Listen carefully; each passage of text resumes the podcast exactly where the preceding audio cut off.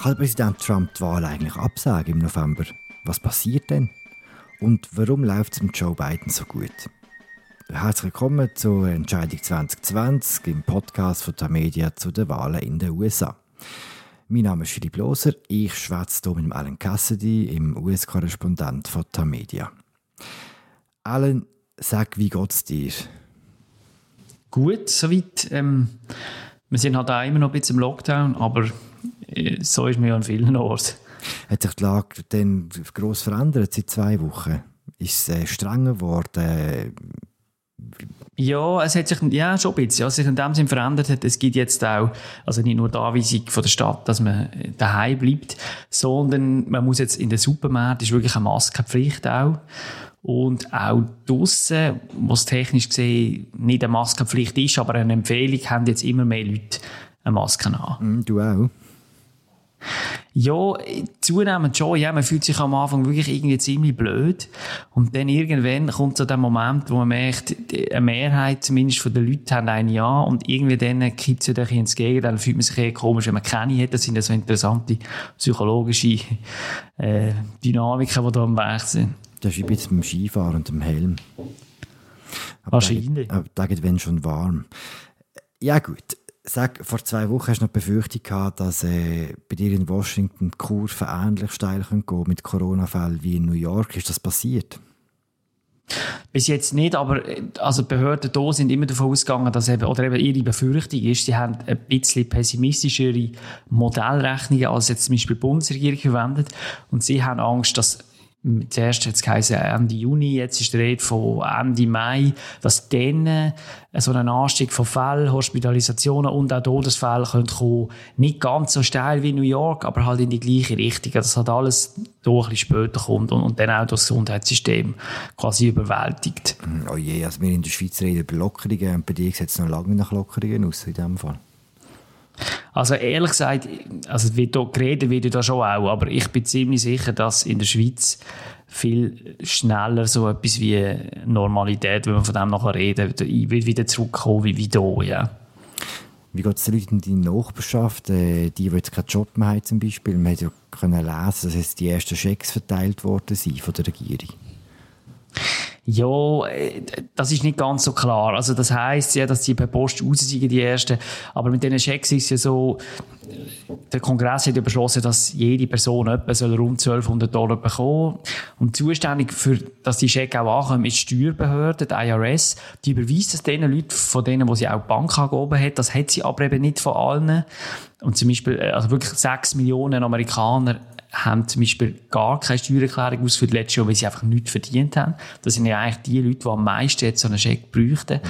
Und von denen hat die Steuerbehörde einfach keine Angabe. Also wie denn die zu diesen Schecks kommen, theoretisch selber soll die per Post verschickt werden. Die Adresse haben sie aber eben offenbar nicht und so. Wenn die Schecks kommen, falls sie kommen, das ist alles völlig unklar. Was ist mit Ausländern und mit Migranten? Kommen die das Geld auch über? Ich, ich befürchte nicht, nein. Zumindest nicht als, als äh, armer Journalist, der auf einem beschränkten Visum ist. Ich habe jetzt nicht an die gedacht, sondern an Leute, keine Ahnung, äh, irgendwelche Hilfskräfte. Ah, nein, nein, genau, das ist ein guter Punkt. Also, das ist jetzt wirklich ein guter Punkt. Nein, ich meine, es gibt ja eben, ich glaube, 11 Millionen Papierlose, also Undocumented Immigrants da, wo halt wirklich auch zu dem jetzt viel beschworenen Rückgrat vom Land gehören oder Logistik, Supermärkte, in den Fleischfabriken, all das. Und die werden natürlich die Schecks nicht bekommen. Das ist ja so. Und das ist ja eigentlich, äh, es zeigt ja gerade äh, auch eines von diesen Problemen jetzt hier, genau. Also die, was am nötigsten hätten. Genau. Wir haben jetzt April, äh, du sagst, braucht alles ein bisschen länger. Du, im November ist die Wahl, oder? Wir wissen jetzt, äh, Joe Biden will gegen Trump antreten. Könnte Trump theoretisch die Wahl auch absagen? Die, äh, nein, kann er eigentlich nicht. Es ist so, dass ähm, der Wahltermin gesetzlich festgelegt ist. Das steht im Gesetz. Wenn er das Gesetz würde ändern müsste er Zustimmung vom Kongress haben, also auch von den Demokraten. Und das wird nicht passieren. Aber es ist schon eine ernsthafte Diskussion, was mit den Wahlen ist, oder? Ja, das fragen sich wirklich viele Leute. Also viele hier reden jetzt auch, was ist, wenn es absagt und was ja. Aber eben, er kann es nicht absagen. Und man muss auch sagen, vielleicht zum, zum Verständnis, er hat eigentlich auch ein Interesse, dass die Wahl stattfindet, weil, also zwar Zeit gerecht oder also rechtzeitig in dem Sinn, weil seine Amtsperiode, das steht in der Verfassung, die läuft am 20. Januar 2021 aus. Und wenn er sich vorher nicht nochmal noch neu wählen dann ist er ab dem Tag einfach nicht mehr Präsident. Und dann ist Amerika präsidentenlos.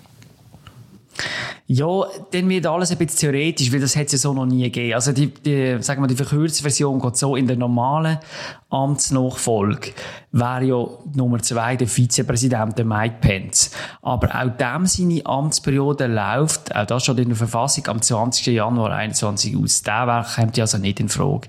Nummer drei, die nächste Person ist ja die Sprecherin vom Repräsentantenhaus, das ist Nancy Pelosi.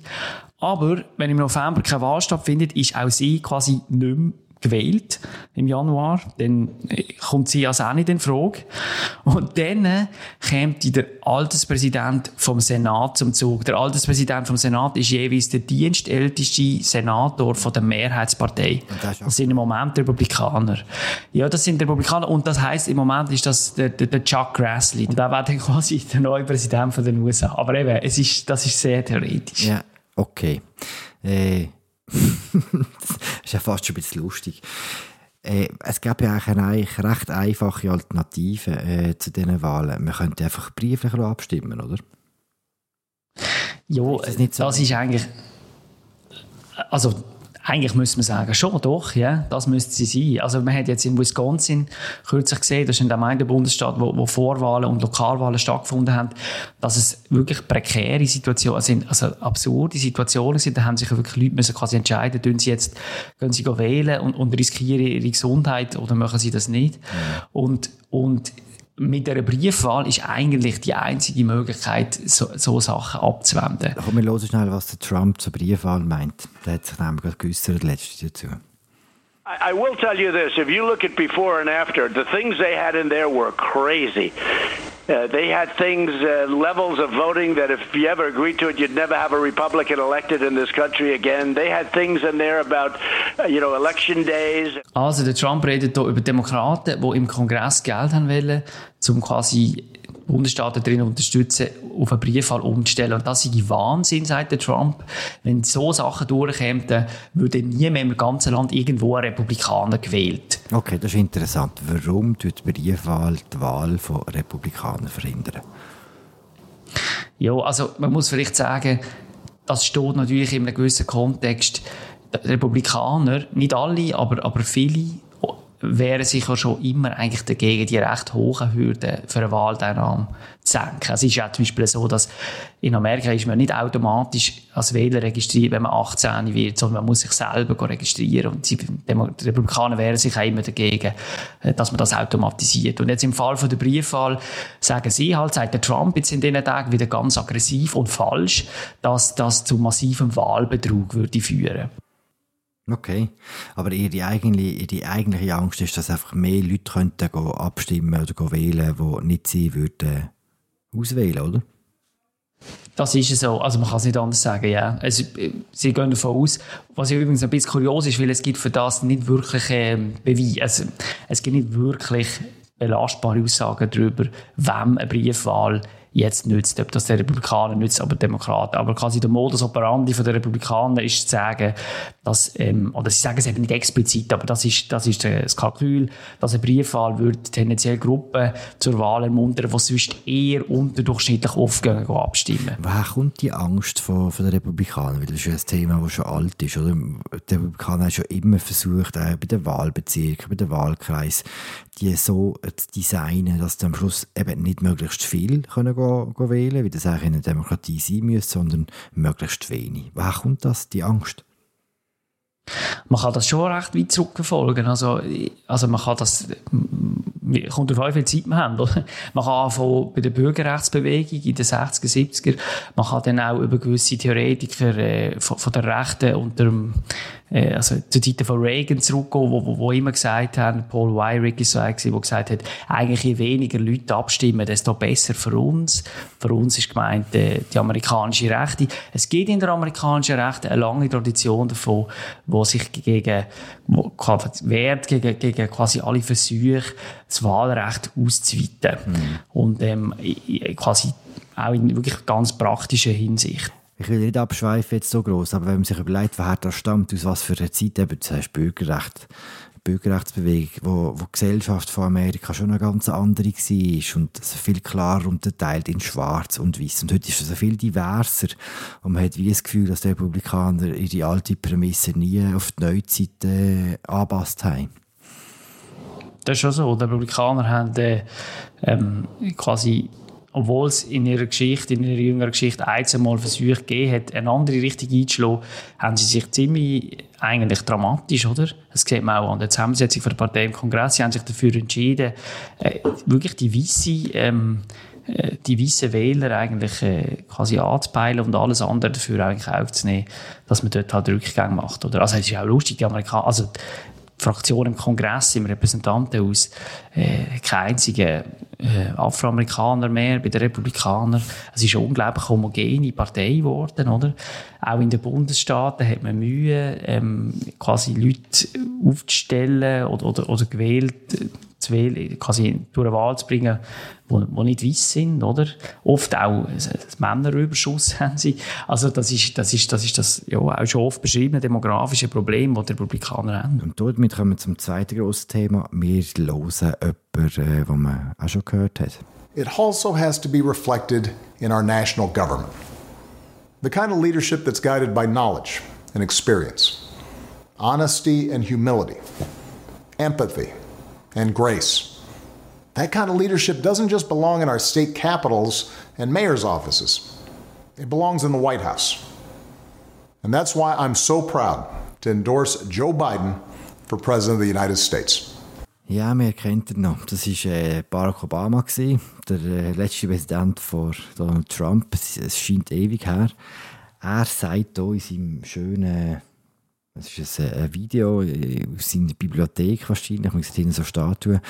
Er sagt, dass die jetzige Zeit äh, ein Leadership braucht, wo durch Wissen, Erfahrung, Ehrlichkeit, Demut, Empathie und Würde praktisch, dass die Art von Leadership äh, im, im Weißen Haus jetzt nötig ist. Also das meint er recht äh, deutlich gegen Trump.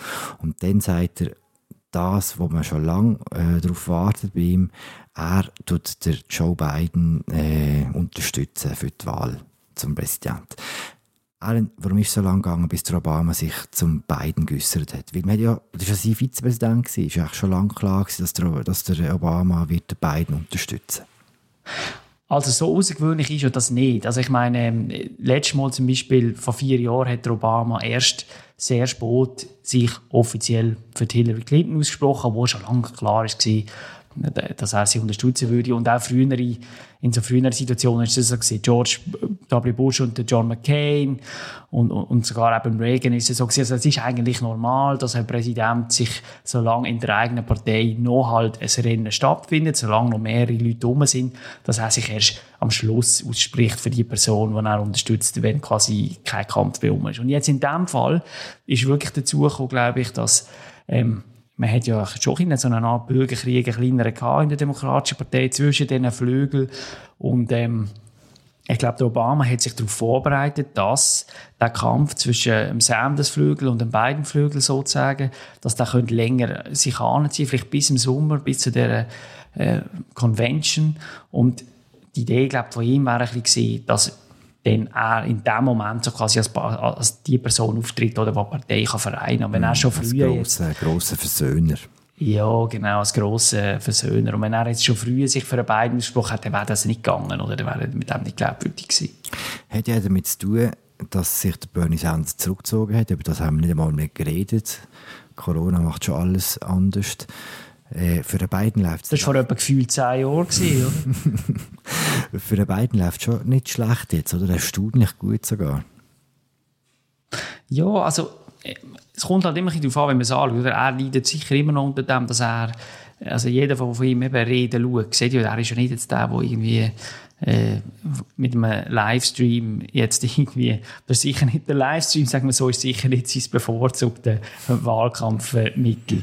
Er ist einmal davon lebt, oder, dass er irgendwie so Leute sind, die Leute umarmen, oder, und die persönlichen Kontakte. Also er sicher jetzt nicht ein Profiteur von, von, von dem Corona Einfluss auf den Wahlkampf. Aber ich glaube schon, also was jetzt, was schon erstaunlich ist, finde ich, wenn man jetzt auch die, das letzte Jahr demokratischen Wahlkampf anschaut, ist, wie schnell jetzt äh, der Bernie Sanders äh, und wie konziliant auch und wie äh, da hat sich jetzt also wirklich immer schon vorgeworfen worden, er, er will eigentlich der Partei ein bisschen schaden, oder?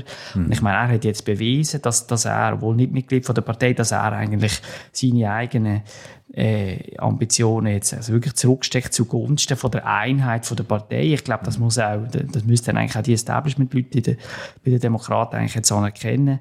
Also, und das hätte man so nicht können erwarten. Die Frage ist halt, ob, ob, ob Bernie... Seine, hat seine Fans eigentlich gutiert? Ja, also halb, halb. Also, ich, ich, ich habe mir so ein bisschen umgeschaut. Nicht alle, nein. Ähm, es gibt bei den Linken bei den ganz Linken gibt es schon Stimmen, die wo, wo, wo finden, das ist zu verfrüht gewesen. Man hätte auch länger quasi warten, um noch mehr Konzessionen von Joe Biden zu bekommen. Also Biden hat ja sich in ein, zwei Punkten schon ein bisschen äh, auf, nach links geöffnet, oder?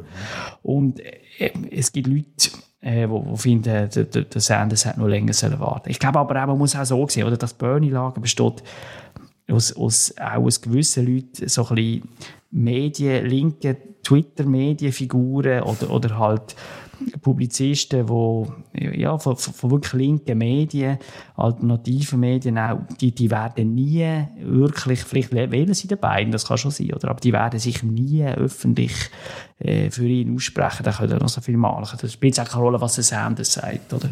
Aber äh, viele andere Leute können das schon erreichen, doch? Wir werden es sehen. Allen haben wir über alles geredet. Nein, haben wir nicht.